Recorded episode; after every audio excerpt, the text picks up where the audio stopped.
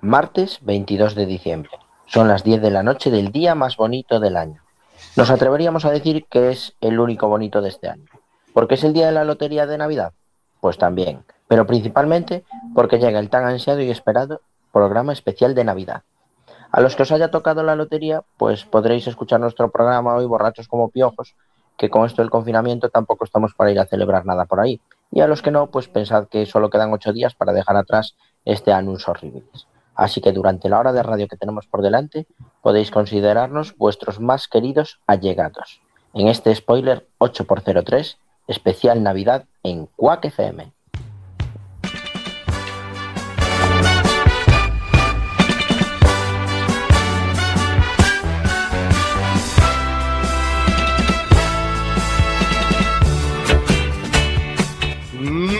Martes 22 de diciembre de 2020 estáis escuchando Quack FM a través de la 103.4 www.quackfm.org.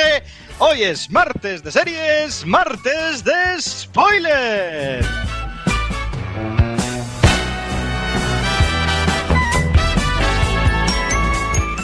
Mi nombre es Diego de la Vega, pero este programa no se hace solo. A mi izquierda virtual, fiel amigo y compañero, si oyen el sonido de spoiler, probablemente sea por su culpa, señor Iverson. Muy buenas noches. Muy buenas noches, Diego. Muy buenas noches a la audiencia de Quack FM. Qué bien, qué honor poder volver a representar este especial de Navidad, el programa Sí. más bonito del año. Pobres como ratas, pero felices.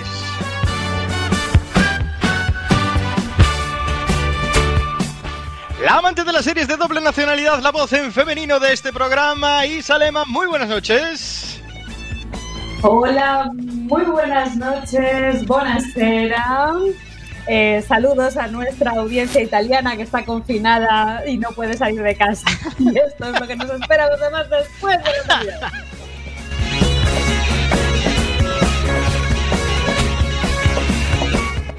Los comentarios más ácidos de las ondas wifi hercianas de mano de Samuka. Muy buenas noches. Muy buenas noches, Diego y compañía. Aquí seguimos un año más. Y bueno, luego tendremos nuestro momento felicitaciones, pero va aquí un beso ya de mi parte para el homenajeado.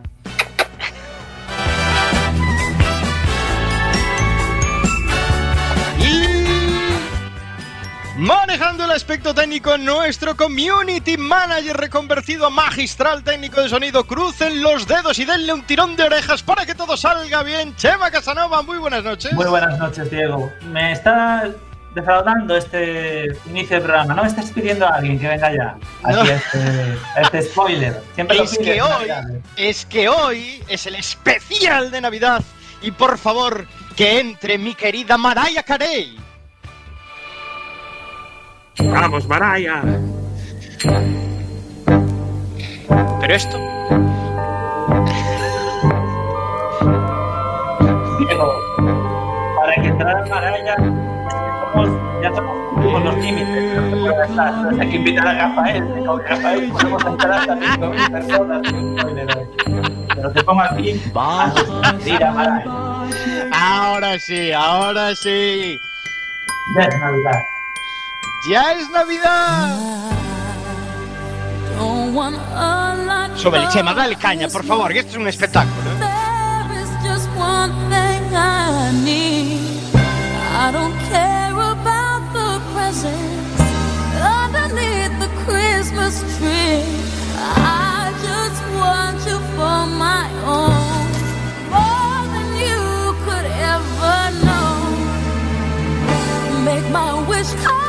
Oh.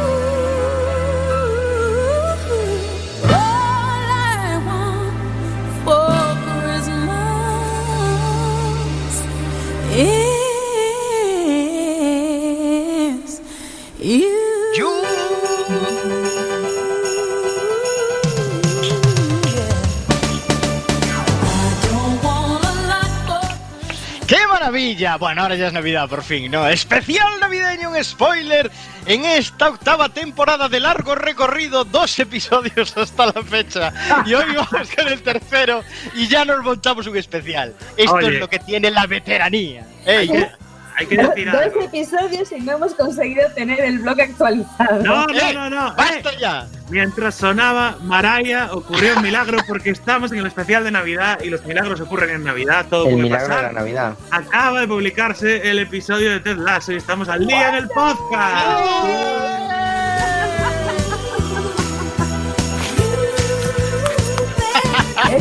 de Petinto.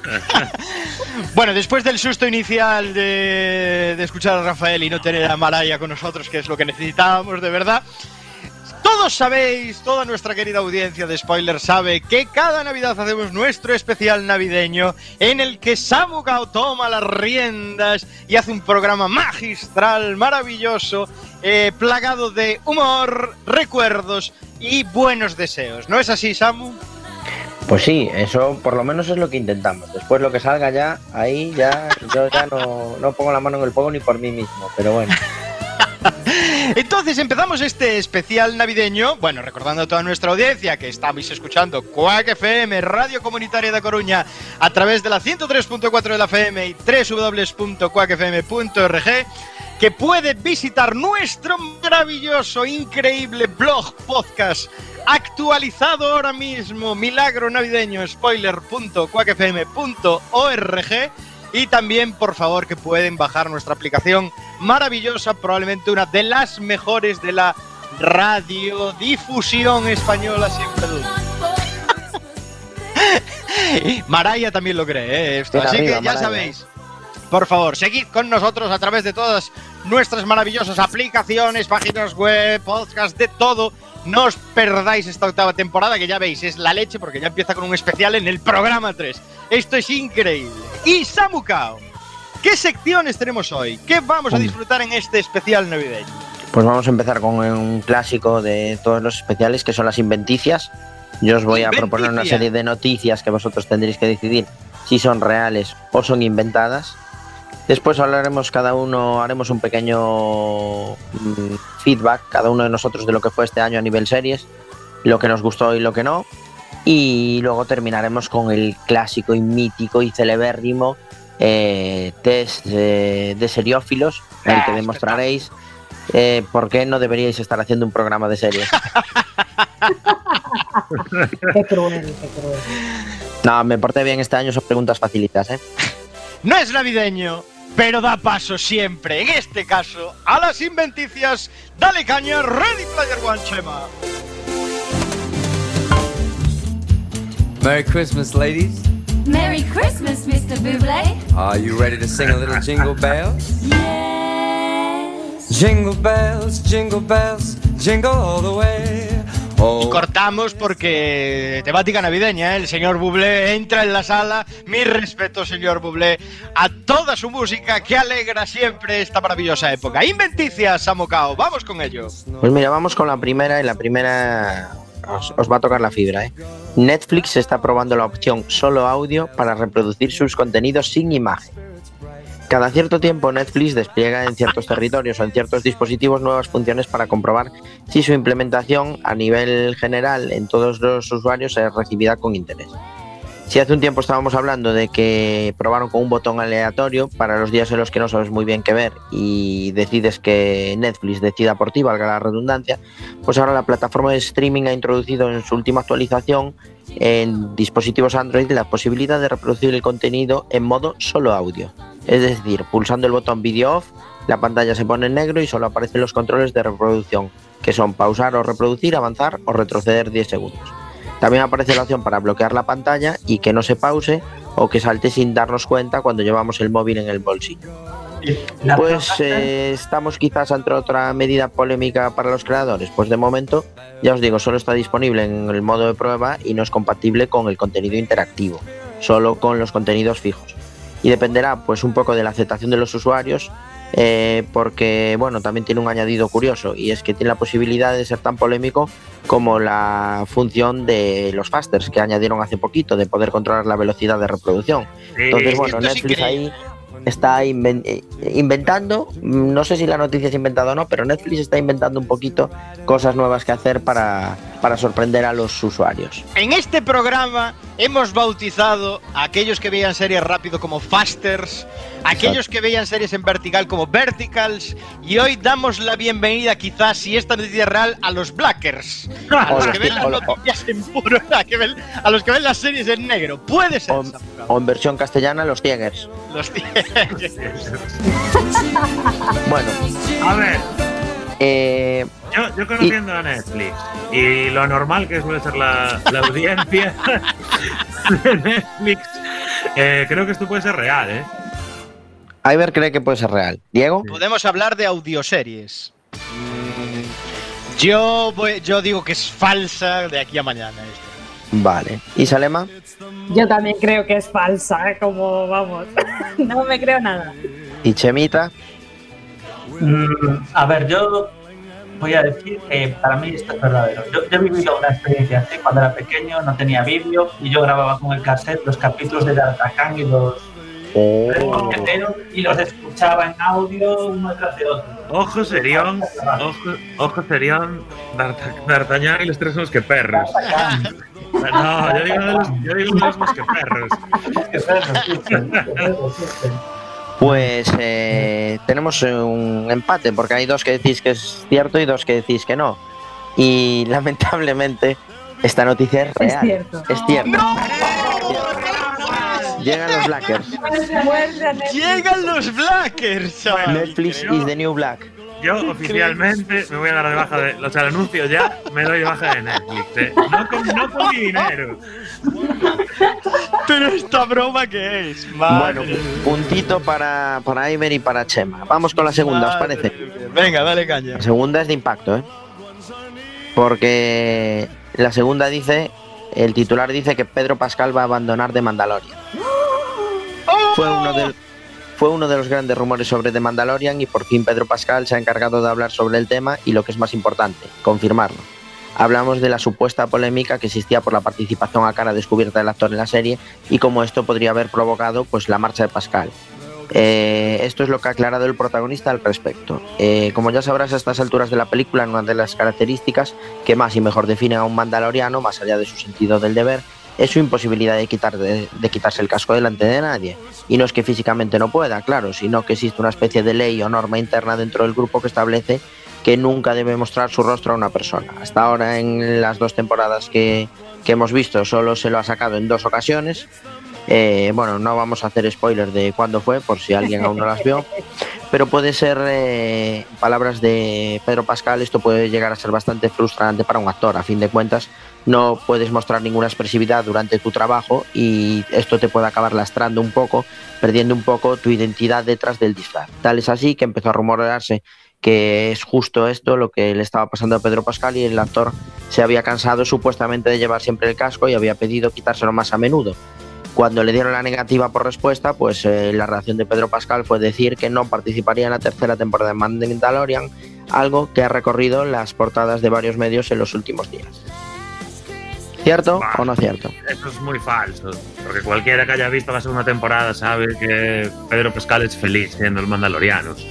Pues yo creo que es Además- cierto. ¿eh? Además, le encanta. Perdón. Yo creo que es cierto. No hagáis spoilers, que hay gente que aún no la ha visto la segunda temporada. Yo creo que es cierto por el hecho de que, joder, el tío se puede despedir de la serie y hacer pues dos cameos las veces que salga. eh, y con ir dos días puntuales, pues ya le es suficiente. Y el resto, pues se ahorra eh, Pero a hacer ver. un trabajo en el que no está siendo reconocido. Es la realidad. realmente, realmente si la deja, lo, nos lo llegaremos a saber algún día. claro. Eh, claro, no lo sabremos porque hará No. dos cameos y ya Pero, está. pero el rollo es, ¿tiene sentido de Mandalorian sin un Mandaloriano? A ver, Isa. Isa, Isa, Dos cosas. Uno, eh, no voy a hacer spoilers. no pero hagas spoiler, Isa. Pedro Pascual está muy guapo. Dos. Hace poco que le entrevistaron y dijo que le, le preguntaron además en plan de, ¿no te sientes un poco celoso de que en esta temporada quien se lleve los méritos es el pequeño Yoda? y dijo, yo también estoy enamorado de pequeño Yoda. Hombre, a ver, es que Baby Yoda se come la Baby serie. Yoda es guay. Hombre, es lo más guay que hay. Entonces yo Chema, creo que no, que no puedes deja la serie. Puedes empatar o desequilibrar. ¿Qué dices? Yo creo que va a seguir haciendo la serie. Así que creo que Claro, aparte, aparte, joder, eh, el ya, ya se rayó cuando fue la gente peña de salir en una serie sin casco, joder.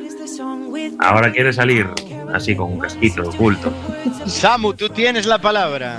Yo veo que a Iber le puede mucho el sentimentalismo. Yo creo que estás hablando más con el corazón que con la razón. Pero, en este caso, esta noticia es inventada. Realmente, eh, los rumores sí que existían. Toda la- todo lo que leí de la noticia es cierto. Lo único que cambié eh, la parte en la que él decía que lo iba a dejar por la parte en la que él realmente desmentía que lo vaya a dejar. No lo va a dejar por eso. Pero bueno, el rumor y el debate estaba ahí. ¿eh? Lo que pasa que, bueno, Pues él se encargó será- de desmentirlo, no de confirmar. Será por la panojita, por lo que por, por lo que sale no es, ¿eh? Pero bueno, no digo nada, no digo nada. Bueno, de momento, ¿quién, esta quien la acertó? La acertó Iber y la acertó Isa y Chema, todos. Chema. Todos Chema. menos Diego. todos menos Diego. Diego, te veo mal, ¿eh? A ver si remontas Ya, tío, es que lo de los Blackers me dejó tocar. Eh, siguiente noticia. Nicolas Cage enseñará la historia de las palabrotas en su debut como presentador para Netflix. En plena efervescencia artística, Nicolas Cage parece haber abrazado la autoconsciencia de forma deliberada y suma otro proyecto curioso donde los haya a su innegable palmarés, y es un programa sobre insultos para Netflix. En efecto, el ganador de un Oscar por Living Las Vegas debuta como presentador del programa de humor History of Swear Words para la plataforma, un formato que se dedicará a explicar el origen, usos e impacto cultural de exabruptos en inglés como fuck, shit, bitch, dick, pussy o Madre, mía.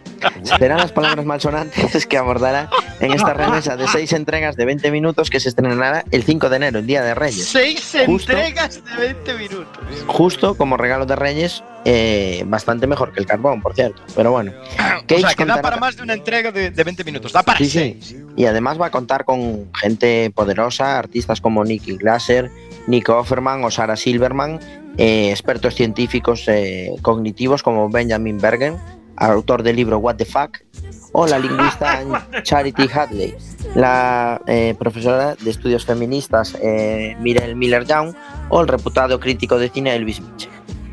Eh, con History of Swear Words, eh, Cage incrementa su presencia en televisión, un medio que había eh, permanecido bastante ajeno en las décadas previas y bueno, acaba de estrenar hace poquito un biopic sobre Joe Exotic y ahora pues se lanza un documental sobre palabrotas en Netflix. ¿Qué opináis? ¿Verdad o mentira cochina? Eh, me voy a adelantar porque eh, la carrera de Nicolas Cage ahí ha caído tan en picado y es tan lamentable lo último que está haciendo desde mi punto de vista que solo puede ser cierto esto. Ya, yo, yo estoy con Diego, esto tiene que ser cierto porque Nicolas Cage. Es que yo lo he visto en telefilms lamentables Bueno, a ver, no, últimamente. no, no es que su carrera nunca brillara mucho, porque su mejor papel es en cara a cara cuando es interpretado por John Travolta. es su mejor Total papel y. Entonces, y tenía otra, ¿cómo era? Que iba en un avión con presidiarios. Con Air, con Air, Con Air, tío. con John Malkovich, un, co- un conejito de peluche.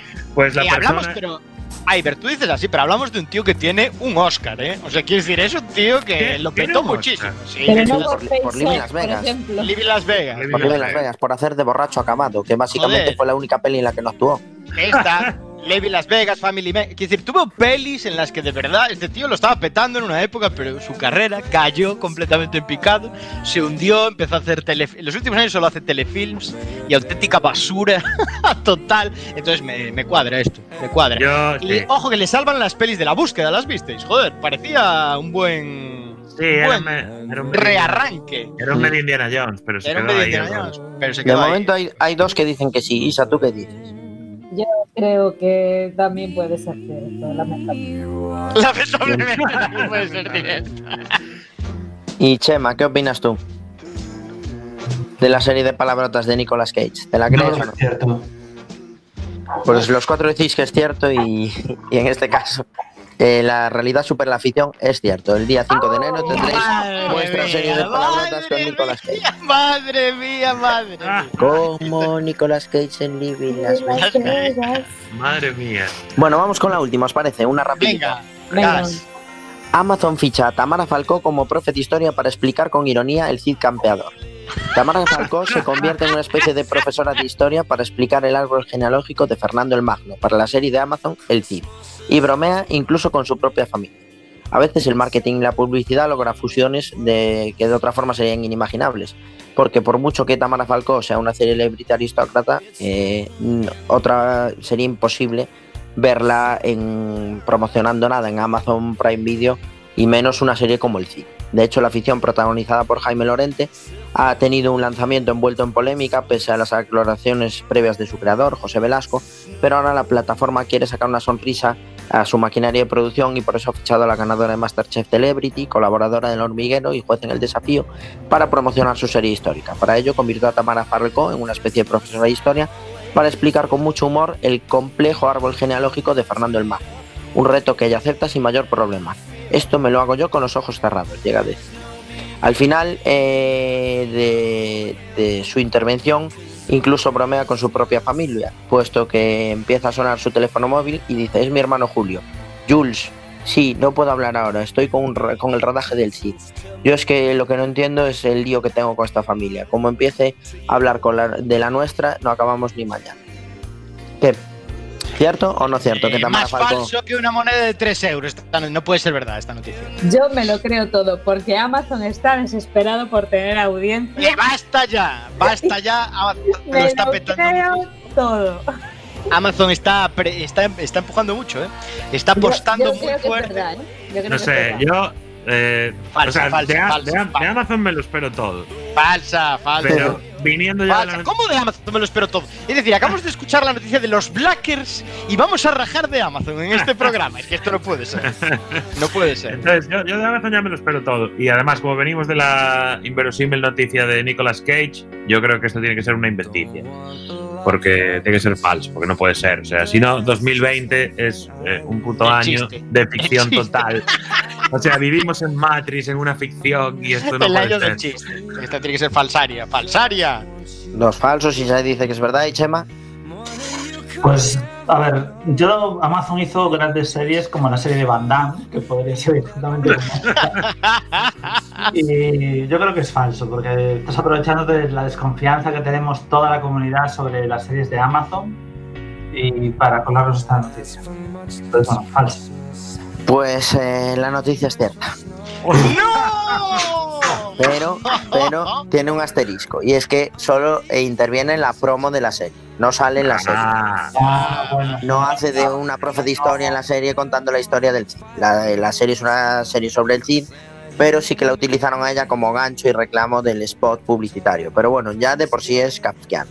Que por cierto, que el protagonista de la serie es uno de los de la Casa de Papel, ¿no? Exacto. Sí, sí. El que se lía Justo. con Estocolmo. Bueno, creo que. Ala, haciendo spoiler. Creo que el ganador de las spoilerticias, de las, perdón, de las inventicias en este caso es eh, Isalema, ¿no? Sí, que- señora. que las ha acertado todas, ¿no? Las ha acertado todas, sí, sí. No, no, fallé la primera. Fallaste la primera. Eh, pues Diego. estamos empatados. que yo Entonces estás empatada con el señor Iverson. Yo solo fallé una. Y con Chema también. Y con Chema, ¿eh? Diego, Realmente, Vamos, el único. Eres un desastre, eres un a desastre, Diego. Gracias a todos. Jaime Lorente es el actor de El mismo. Cid, por si os queréis, por si os queréis animar. Serion en Amazon que no he visto, pero estoy seguro que es buenísima como todo lo que hace Amazon. Eh, no, tengo ganas de verla, eh, tengo ganas de verla. Podría ser un piloto incluso, ¿eh? Samu, lo dejo caer. Sí, ahí queda. Pues hasta aquí las inventicias del 2020. Cerramos aquí las inventicias de 2020 y vamos a una sección titulada Salvemos el 2020 o o o no.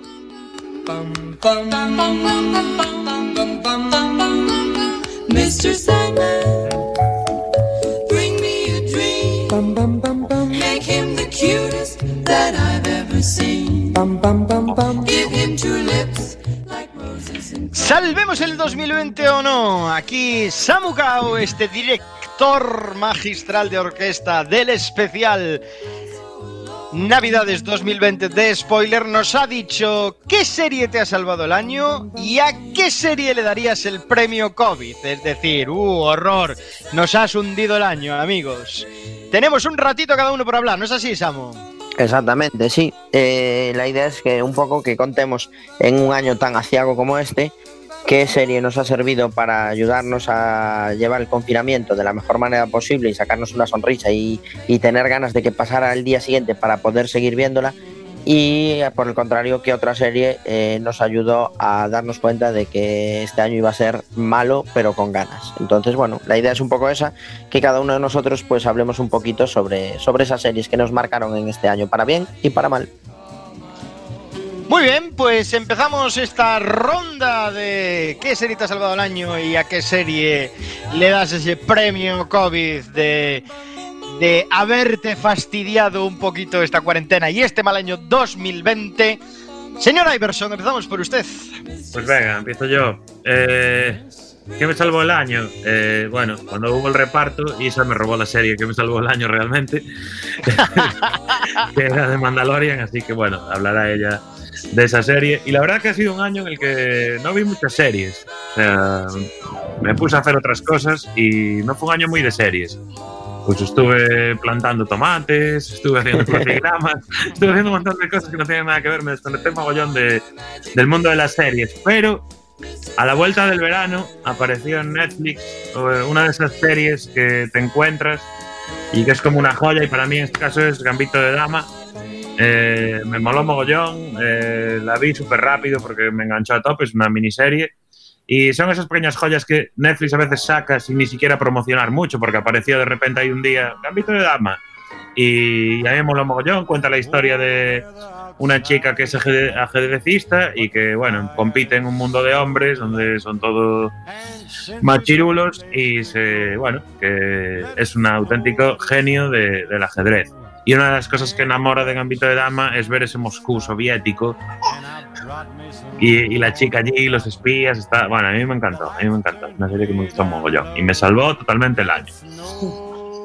Después, evidentemente, de, de Mandalorian. Y en el punto negativo, eh, no, no voy a mencionar ninguna serie, porque realmente no vi muchas y no vi ninguna que diga, "Pff, vaya broza. Pero voy a contar una anécdota que me ocurrió hace un mes. Y es que desde, desde el altiplano de Perú, mi cuenta de Netflix fue atacada.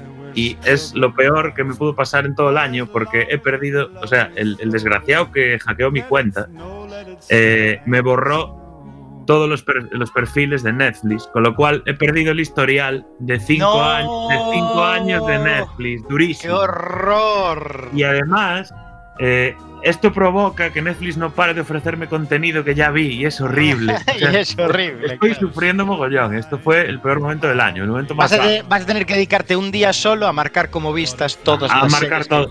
Sí, proba- probablemente dedique estas navidades a marcar como visto todo, porque, o sea, es horrible. ¿eh? Ahora mismo no entro en Netflix, porque claro, me ofrece Gambito de Dama, el no sé qué tal, todo, todo lo que ya vi. Y es, o sea, no os podéis imaginar, nunca perdáis el perfil de Netflix, porque es durísimo. ¿Se puede guardar una copia de seguridad en algún sitio? Pues no lo sé, pero id mirando porque vaya liada. Muy bien, pues ahí queda ese gambito de gama y ese mal momento que no es una serie concreta, sino ese hackeo de la cuenta de Iber de Netflix y perder todo el historial. Qué duro, ¿eh? Qué duro, Iber. Esa, Durísimo, esa es muy dura, esa es muy dura. Y Salema, tu momento, premio a la serie del año, la que te salvó y la que te lo fastidió. Pues la verdad es que me salvó de Mandalorian, como estaba comentando Iverson, porque eh, ha sido un descubrimiento. Yo era súper escéptica con todas estas reproducciones. Soy una persona que me encantaba Star Wars, la saga de verdad y tal, la buena. La Y saga quedé- de verdad. Claro, claro, quedé muy quemadita, muy quemadita del episodio 1, el episodio 2 y toda su toda la tela, ¿no? Esta, ¿no? Entonces era muy escéptica de todo lo que venía por parte de George Lucas, pero aún así he de reconocer que de Mandalorian me ha gustado muchísimo, no solo porque sigue y seguirá Pedro Pascal, sino porque además es, es muy atractivo, es muy interesante volver a este universo Star Wars, pero que no está tan maleado. Y, y bueno, es eh, para quien no lo conozca ni, ni haya vivido en los últimos 40 años sobre la faz de la Tierra, simplemente pues decirles que esto que de Mandalorian pues es una lo que se le llama una space opera, ¿no? Una ópera espacial, un space western americano que se estrenó además en Disney Plus, es lo único que puedes ver en Disney Plus si eres mayor de 12 años o de 8 años, pero aún así eh, la verdad es que Qué gratuito bien, ¿no? eso. Eh, ¿De qué va? Bueno, pues eh, The Mandalorian es un tipo que como comentabais antes, pues está eh, metido en una especie de secta, que es la secta de los mandalorianos, que nunca se quitan, eh, por lo menos en la subseta que, que pertenece él, nunca se quitan eh, la armadura y mm, que ya hemos visto en el retorno del jet y demás, y que es, bueno, pues un, un pistolero solitario que va eh, como si fuera un... Bueno, pues, Bueno, es, es un juega- caza, Cazarrecompensas. es un cazarrecompensa. eso, efectivamente, es un cazarrecompensas que, de- bueno, pues por avatares del destino tiene que cazar a un Baby Yoda y se enamora de este Baby Yoda y al final pues decide no entregarlo a quien tenía que entregarlo y quedárselo él y devolverlo pues a, a su familia o por lo menos a, a- a los Yoda, ¿no? Y, y, bueno, pues lo que ocurre es un poco lo que pasa en cualquier eh, aventura gráfica, ¿no? Va, va- cada episodio pues es una aventura eh, un episodio que un, un- un problema que tiene que resolver para, para avanzar en el, en, el camino, ¿no? Y es muy, muy interesante, ya sabéis que está eh, protagonizada por Pedro Pascal y también, bueno, pues sale Quark Withers, Gina Carano, Nick Nolte, bueno, mucha, Bueno, y sale, mucha y sale, gente. Ba- y sale Baby Yoda. Solo una cosa, hay una cosa que mola mogollón de Mandalorian. y, está, y está guionizada por Dave Filoni y por Joe Fabreo, que son súper conocidos. Hay una cosa que, que mola mogollón, que es cuando acaba el capítulo, sí. estas imágenes dibujadas que salen al final del capítulo a modo de resumen del capítulo, es una chula, o sea, es un placer acabar el capítulo y ver con calma ese rollo, mola muchísimo. Sí, sí, sí, sí, es una chulada. Aparte, este año, eh, por partida doble, porque pudimos disfrutar en 2020 de dos temporadas de Mandalorian, o sea que Sí, la es verdad. que Por eso digo que la verdad es que salvo el año. Y luego, bueno, pues que cada semana tienes una, ¿no? Entonces es la expectativa, es como en el pasado, ¿no? Eh, tienes la expectativa de, bueno, pues la, el sábado vamos a ver de Mandalorian. realmente. Es me robó, como me robó Isa la serie que salvó el año. Igual también te robó la cuenta desde el altiplano. ¿eh? Puede ser, Sí. Pues sí. Y para rajar de una serie tengo que rajar de The Voice, que es una serie de superhéroes americana que está en, Prime Video, no digo más, creo que con esto es suficiente. Eh, está basada en un cómic que también se llama The Voice, que, que es de Garth y de Derek Robertson, y que eh, The Voice pues es una especie de- de empresa de superhéroes justicieros que se dedican pues eh, previo pago a resolver los problemas de alguna gente. ¿Qué pasa con The Voice? Bueno, pues que desde el primer momento son antihéroes y antihéroes no está mal, o sea, bueno, pues puede ser interesante. Pero episodio tras episodio, si, si te parece interesante el primer episodio, el segundo te parece un poquito menos interesante, el tercero te parece mucho menos interesante, cuando llegas al último episodio de la primera temporada, esto da un giro radical y ya dices, mira, se acabó la historia. Se acabó la historia, yo no quiero volver a ver esto y he perdido muchas horas de mi vida. Y lo malo es que además de la temporada 1 que, que se estrenó en el 2019, pero nosotros vimos en el 2020, pues hay una segunda temporada. Es decir, aún por encima va a seguir esto. Yo no lo voy a ver, eh, son ocho episodios cada temporada, yo no voy a seguir viendo esto, pero la verdad es que eh, es, es muy, muy mala, muy mala, muy mala. Y Debo decir, invertir más tiempo esto. Ahí viene Diego a defender a Amazon Prime. debo decir, Isalema, que yo empecé este año también The Voice. Y eh, cuando empecé a verla, me flipó la idea. No, son solo hombres, sino que también hay heroínas. Sí, y sí, sí, hay heroínas. Debo decir que me flipó la idea, me gustó mucho. De hecho, me- pareció una idea sensacional porque se demuestra a los superhéroes en el punto en el que los quiero yo, porque estoy hasta los huevos de los superhéroes. Entonces me encantaba este, esta demonización de los superhéroes, ¿no? Son auténticos villa superhéroes villanos. me gustó, me gustó muchísimo los primeros episodios y debo reconocer que acabé la temporada con alguna duda y la segunda temporada pues la he dejado a la mitad, ni la he acabado ya directamente. Y me, me sabe mal porque la idea me mola mogollón y pienso que podrían haber hecho una serie chulísima, pero... Pero me aburrí, me aburrí, estoy de acuerdo con Isa, me aburrí. No me parece tan tan mala, si, si te gusta un poco el tema superhéroes y no tienes demasiadas expectativas seguramente te mole, pero, pero me aburrí. Me recuerda a una película, es que me recuerda a una película que hizo Justin Timberlake. ¿Os acordáis? Que se llama Oh, In Time. sí. Esa, In Oh, Time. sí. Que le iban Me recuerda- descontando el tiempo del, del antebrazo, del tiempo de vida. ¿Por qué me recuerda Uf. esta película? Porque la idea me parece brutal de In Time y la película me parece una mierda criminal. ¿no? In Time es, Entonces- lamentable. Entonces, pero la idea es buenísima, ¿no? Que Sí. vives en base al tiempo, tal y cual. O sea, podría, podría salir de ahí una película chulísima. Y de The Boys, a lo mejor el cómic es diferente, ¿eh? podría salir algo chulísimo y ah, errado en la ejecución. Estoy con Isa, ¿eh? Mala serie. Yo no, no recomendaría empezarla a no ser que tengas expectativas bajas y te guste mucho eh, el mundo humorístico, eh, superhéroes, su de- demonización y, y es a lo mejor es muy próxima al cómic, a lo mejor la gente del cómic seguramente le guste, no lo sé, no lo sé, pero la verdad a mí me defraudó un poquito, de hecho ahí está el resultado que no acabé de verla. You better watch out. You better not cry. You better not pout. I am telling you why.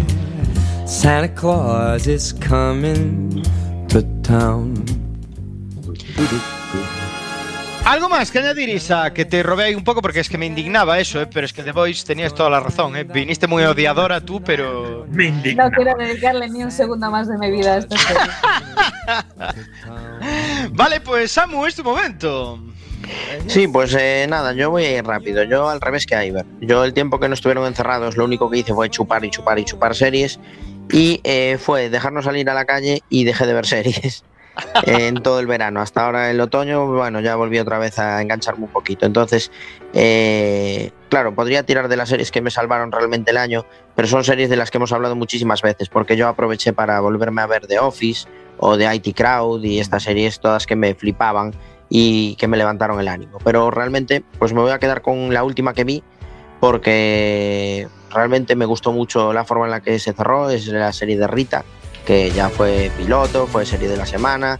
eh, pues era la serie sobre esa profesora danesa que tenía unos métodos un poco peculiares de enseñanza y que conectaba muy bien con los niños y chocaba bastante con los padres. Y bueno, eh, han hecho una quinta temporada, que es la que viene, venimos de ver ahora. Y es una temporada muy bonita, se cierra muy bien la serie porque es la última. Eh, no voy a entrar en spoilers, pero bueno, eh, a los que nos hicimos profes en su día y nos gusta la enseñanza y tal, pues eh, nos, es el fiel reflejo de lo que nos gustaría ser en nuestra profesión algún día. Y tiene una frase que me resulta demoledora, que hay un momento en el que duda de si tiene sentido seguir siendo profe o no.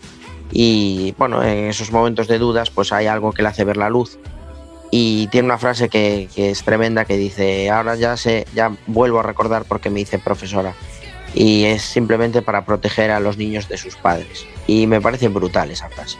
Entonces mm, me ha salvado el, final del año esa serie muy bien. La serie a la que le doy el premio COVID pues es eh, ni más ni menos que Space Force.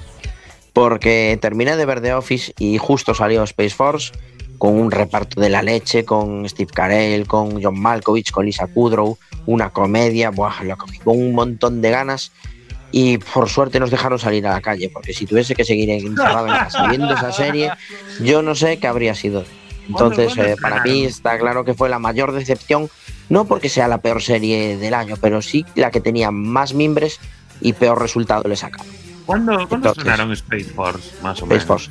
Pues la estrenaron en mayo cuando nos dejaron empezar a salir a la calle. A principios de mayo tal y a mediados de mayo ya nos dejaron salir y ya la, la parqué ahí y le- me quedé sin ver los últimos dos capítulos porque ya no aguantaba más. normal. Y hasta ahí mi resumen del año. Muy bien, Samu. Gran resumen. Quedamos Chema y yo. Chema, ¿te animas tú? ¿Voy yo? Pero No yo. escuchamos a Chema. No escuchamos a Chema, así que voy Ah, yo. Venga. Que me escucháis, ¿no? Sí, sí. Sí, ahora sí, ahora sí. Pues mira, bueno, Venga. yo este año voy a seleccionar como la cosa que más me ha gustado ver, aparte de Mr. Monk, que lo recomiendo y hice todo el confinamiento con ella, pero ya la he recomendado otras veces, pues una serie que hemos, sí que hemos hablado este año en spoiler, que es Mira lo que has hecho. Una serie Serio. entretenida que en Movistar Plus eh, hemos dedicado la semana aquí en spoiler. Y bueno, y como trata así, pues una forma muy particular la vida de Alberto Romero, que es simplemente una simulación, como suele decir él. Y bueno, eh, tienes una duda siempre si realmente estás viendo la realidad o es una comedia. Entonces, bueno, lo hacen muy bien. Es suave, eh, se ve en 20 minutos, la puedes parar de ver en cualquier momento y, y bueno, una serie para sin pretensiones, pero muy divertida en el fondo. Y luego, la que sí que puedo decir que es la serie COVID para mí de este año, es una serie recomendada, o bueno, que hemos tratado en spoiler como siempre esta semana, y ha sido Si no te hubiera conocido. Dios mío. ha sido una pérdida de tiempo. La serie con la peor banda sonora de toda la historia porque es una canción puesta en el Pin One. La, la he vuelto a buscar en nuestros archivos musicales para que la podáis disfrutar. Why don't you come in?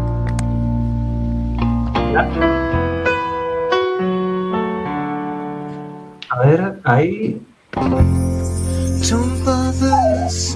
Ah, no, la tengo, no la tengo. Pensé que la podía poner. Pero bueno, era esta canción que, bueno, es una serie catalana de la TV3 que nos trata de viajes en el tiempo, de una familia que ha tenido un accidente trágico, ha muerto, ha muerto el- la mujer, los hijos. Y bueno, entonces el tío está reviviendo siempre como el día de la marmota de universos alternativos de todo lo que está pasando. Es terrible. Y además el tema es es muy repetitivo porque es un día de la marmota, pero mal hecho.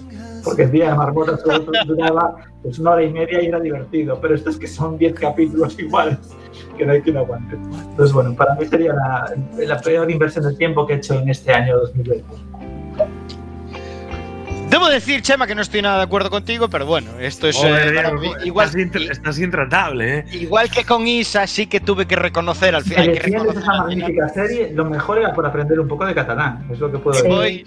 Voy, eh, pero la serie de, esa serie fue maravillosa, Chema. Lo que pasa es que yo la. Pero si quieres aprender catalán, para eso está Merlí, que es infinitamente mejor. Merlí, sí, Merlí que también mejor, tiene más temporadas, tal. Si no te hubiera conocido, serie muy recomendable, chavales, no le hagáis caso a Chema, ¿eh? yo creo que, que muy buena. ¿eh? Te gusta Siempre- 3. Eh, controversia. vale, pues me toca a mí entonces acabar esta ronda con la serie que me ha salvado el año. La verdad hay varias, tuve dudas entre dos. Una de ellas es de HBO, se llama Insecure, eh, que está muy bien, es una comedia ácida de protagonistas todos, todos negros, que, que ya va por su cuarta temporada y, la verdad triunfa bastante, nominada a varios premios, ganadora de varios premios. Eh, es una comedia chulísima, mola un montón, os la recomiendo porque trata sobre temas habituales de una forma muy desenfadada. Es una comedia que seguro que a Samu Cable le iba a gustar mucho. eh, que está muy bien, tiene sus partes dramáticas, sus partes de comedia y tal. La protagonista, la protagonista es súper carismática, pero a última hora apareció una serie también en HBO que me marcó mucho y, y me enganchó desde el principio hasta el fin. Cada domingo estaba, eh, estaba conectado para ver cada, el capítulo que salía. Y es una serie española que se llama, seguramente habéis oído hablar de ella, Patria, que es eh, homónima a su novela de Fernando Aramburu, en la que se habla, bueno, pues el conflicto del País Vasco, eh, de dos familias, una, una familia que sufre un asesinato de, por parte de la banda terrorista ETA y otra familia pues que tiene uno de sus integrantes forma parte de la banda de la banda terrorista, ¿no? Y se van entremezclando las historias en la, la familia. Todo el mundo dice que la, que la novela es exquisita y yo no he leído la novela, pero eh, prometo hacerlo porque me ha gustado mucho la serie y, aquellos que la han leído dicen que la serie es un, fiel reflejo a la novela y la verdad es que ha estado genial, a mí me ha encantado, me ha mantenido en tensión, me parece eh, top, top, top de series españolas creadas dentro de, de toda la historia, una genialidad, unas, ac- unas interpretaciones absolutamente espectaculares Una, por parte de, por parte sobre todo de Elena Irureta, que me parece absolutamente genial. una como- Sí. Como serie basada en libros, ¿tú opinas que es mejor que Juego de Tronos? como serie basada en el libro, mejor que Juego de eh, seguramente sí, porque esta es basada en un libro y no es inventada como Juego de Tronos. Pero No, pero una cosa, ¿en qué plataforma se puede ver eh, HBO, en HBO? HBO Patria, de verdad, ¿eh? son 10 episodios, si no me no, perdón, 8 episodios. Y, y la verdad que es una genialidad. Iver, a ti te va a encantar. Iber Eh, no va a haber nada estoy- en HBO hasta que me mejore la aplicación, ¿eh? No, pero No. estoy absolutamente seguro que a Iber le va a encantar esta serie y yo Sí. diría también que a, que a Isa puede que le guste, puede que le guste esta serie. Tengo ganas, tengo ganas de verla. De verdad, es una serie que merece mucho la pena ver. Y después, ¿quién me ha fastidiado el año? Yo no sé si llamarlo serie, porque son tres episodios. Es una miniserie. Hombre, es mini miniserie. Es mini miniserie que yo cogí con unas expectativas tremendas y enormes, que es Drácula, una serie que hizo Netflix eh, con, bueno, BBC One y Netflix. Pero picaste uno- en eso. Picaste en 1 eso, de enero de Miguel. 2020 y yo la guardé hasta la cuarentena, piqué, dije yo, Drácula, qué espectáculo, vuelve a las pantallas, basada en la novela de Bram Stoker. Y madre mía, madre mía, BBC, ¿qué, os, qué, qué- qué habéis hecho con, con esta serie? Y nada, pues terrible, no sé. de- el episodio 1 me hizo, me hizo dudar, pero al final nada. Horrible, ¿eh? Actuaciones regulinchis y serie regulinchi del todo, no sé. De hecho, está mal valorada, las críticas también fueron bastante crueles con ella y a mí no me gustó, pero nada. Pero nada, nada, no lo puedo recomendar, es que no salvo nada de la serie, ¿eh? no me gustó nada. Creo que la primera media hora de salvo y de luego Bueno, eh, la, la, abor- la aborrecí. Algunos críticos seguramente la pongan por las nubes por lo vanguardista que es, pero... Hasta luego, y Drácula. pues ahí Y aquí al, acabo. al cajón de las series olvidadas. Al cajón de la serie se olvida. Fuera con ella.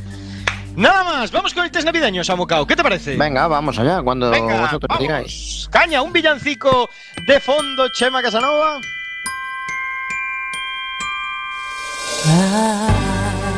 ¡No! Vamos, caña, Samucao. A tu Eh. test navideño. Empezamos con Isalema, ¿os parece? Venga, vamos. Venga, pues eh, ya sabes cómo funciona. Yo pregunto de acciones, tú contestas y sumamos los aciertos. Ahí, madre mía. Eh, empezamos. Eh, actualidad. ¿Cuál de las siguientes series tendrá un spin-off?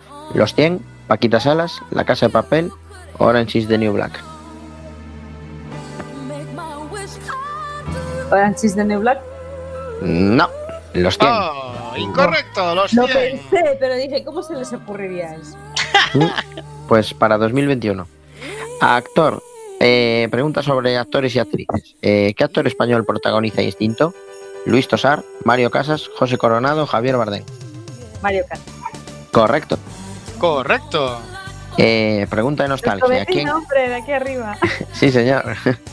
pregunta de nostalgia. ¿Quién interpretó Ted, Da- Ted Danson en Cheers? ¿A Norm, a Cliff, a Sam o a Woody? A Sam. Correcto. Pregunta British. En la serie Peaky Blinders, ¿cuál es el apellido del clan de protagonistas? ¿Grey, Stark, Shelby o Bitter? Peter. No, solo Shelby. Bitter, es, Bitter es un Bitter era un homenaje, era un homenaje a Rafael Amargo. Por eso lo de Bitter, porque como era un clan. Madre mía. Y la última pregunta sobre Proza. ¿Cuántos episodios lleva a día de hoy de Lassie? ¿56, 71, 45 u 84? Tu serie favorita, Isalema. Juégatela ¿Me porque puedes fuera. repetir la pregunta? ¿Cuántos episodios llevamos de The Lassie? ¿56, 71, 45 u 84? 71. No, 56. Ah, Pero bueno, yo, temporada se podía calcular ahí. yo creo que está prevista una nueva temporada y llegará a los 70 y pico que dice Isa. sí, bueno, no. Vamos, Bueno, siguiente. ¿cuántos aciertos tuvo, Isa? Con un total de cinco preguntas, dos aciertos. Dos aciertos. Bueno. Dos. Oh. No estuvo mal. Bueno, No estuvo mal, no estuvo mal. Voy a seguir el orden que en el que me salís aquí en pantalla, así que le toca al señor Ives. Venga. Venga, pregunta de actualidad. ¿Qué serie encabeza actualmente el primer puesto en visualizaciones de Netflix en España? ¿Gambito de Dama, Los Favoritos de Midas, El Desorden que Dejas o Tiny Pretty Things? Eh, los de Midas. No, El Desorden que Dejas, la que El acaban de estrenar, que se grabó en Coruña, tío. Joder, pero hace una semana, hace una semana estaba el Midas, joder. Ya, pero es a día de hoy, tío, hay Ya, que ya, vivir. ya, ya, ya. Muy buena pinta, ¿eh? El desorden tío. que dejas. Sí, ¿eh? Hay que verla, ¿eh? Vendrá, vendrá por este programa algún día. Pregunta sobre actores. Eh, ¿Cuál de los siguientes actores no sale en 30 monedas? ¿Eduard Fernández, Pepón Nieto, Belén Cuesta o Megan Montaner? Eh, Pepón Nieto. No, Pepón Nieto sí que sale, es Belén Cuesta. Es el policía. Porque Pregunta. sale en la, la de la serie anterior. Exacto. Correcto. Pregunta de nostalgia. ¿En qué serie se debe a conocer Bruce Willis? Miami Vice, Friends, Luz de Luna o Ali McBeal. Eh, Miami Vice. No, No.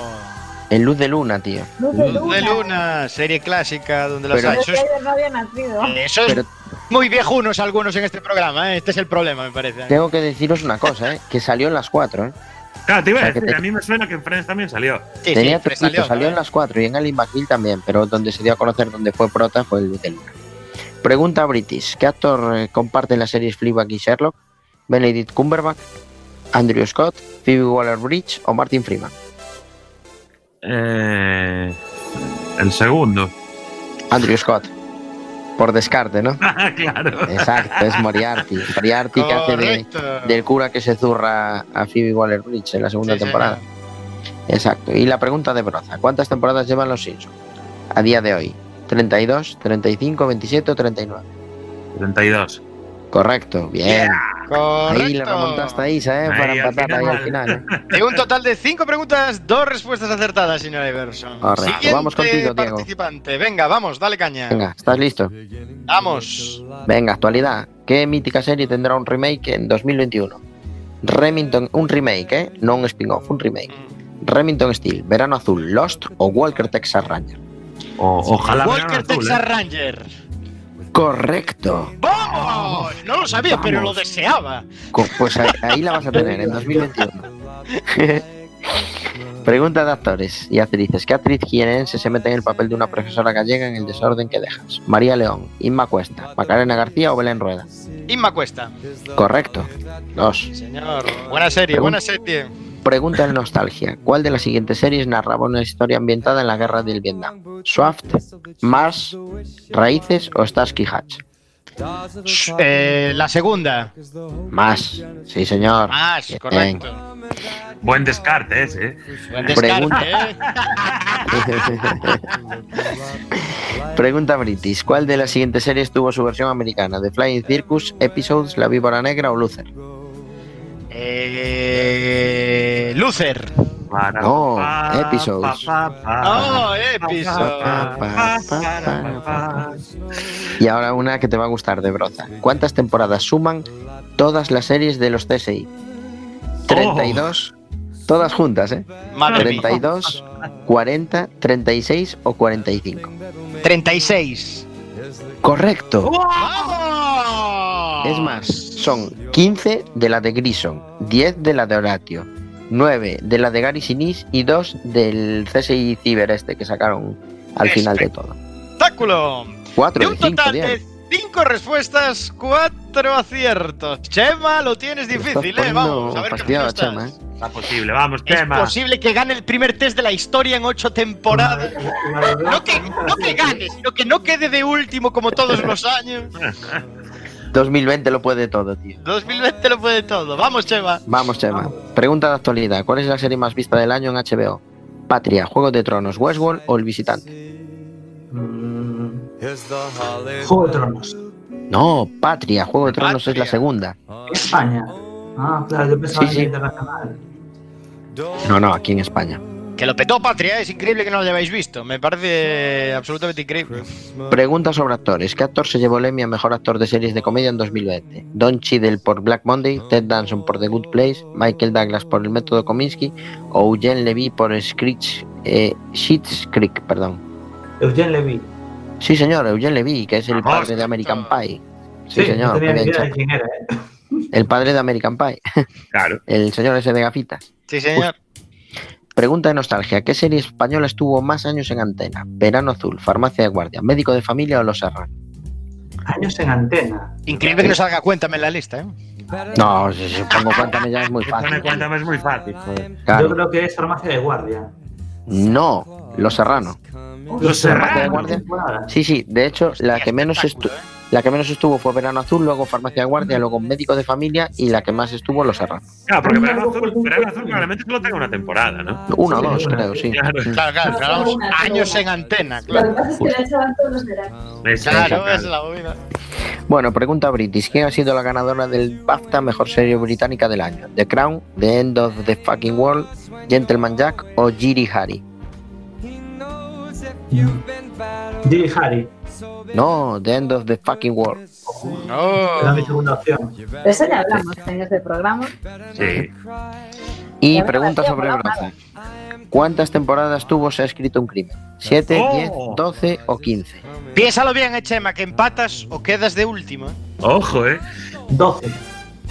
Correcto. ¡Correcto! Eh, salvasteis los muebles ahí, ¿eh? No hay último, hay últimos, ¿no? El perdedor de las- El perdedor de las inventicias ganó el test navideño, así Ganó que el todos test contentos. navideño, Todos Y los contentos. ganadores de las inventicias empataron en el test navideño. Bueno, por favor, quiero pediros a todos un aplauso para Samu Cao por currarse enormemente este especial. Gracias, Samu. Bravo. Nada, un placer Bravo, bravo, bravo, bravo. Y de paso que damos un aplauso, damos un fuerte achuchón a Chema que hoy está de cumpleaños. Chema, felicidades. Happy Felicidades.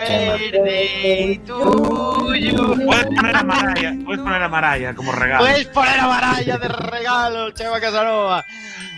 Espectáculo. Hay que mirar si Maraya hizo algún doble, doblete, dueto con Bublé. ¿eh? Bueno, no tenemos tiempo más, es hora de despedirse. Eh, despedimos el año, os mandamos un beso fortísimo, os deseamos que 2021 sea muchísimo mejor que este 2020 y que disfrutéis de estas navidades como podáis. Chema Casanova. Pues nos vemos en dos semanas. Aquí a muerte. Ya, ya, ya pasamos los reyes, es justo antes. Eh, Es después, La ¿no? noche de Reyes. Uh, vamos a celebrarlo, loco. espectáculo. La noche de Reyes tenemos programa. Bueno, Eh, tiene, tiene mucho sentido haciendo el programa que vamos a hacer. Ya, noche Reyes. ¿Tiene sentido? Solo espero que, ¿Para que no venga, que no venga carbón, Diego, que no venga carbón. Que vengan regalitos, tío, muchos Exacto. regalos. Besitos para todos. Señor Iverson. Bueno, un placer. Nos vemos en 2021. Besitos y feliz Navidad a todos. Y Salema, Incluido que el del tenemos en dos altiplano. semanas. También. Un beso muy grande a todos, felices fiestas, feliz año nuevo y un beso muy grande a nuestros dos compañeros. Nos Venga, dejamos con nos Maraya. En dos semanas, The Crown.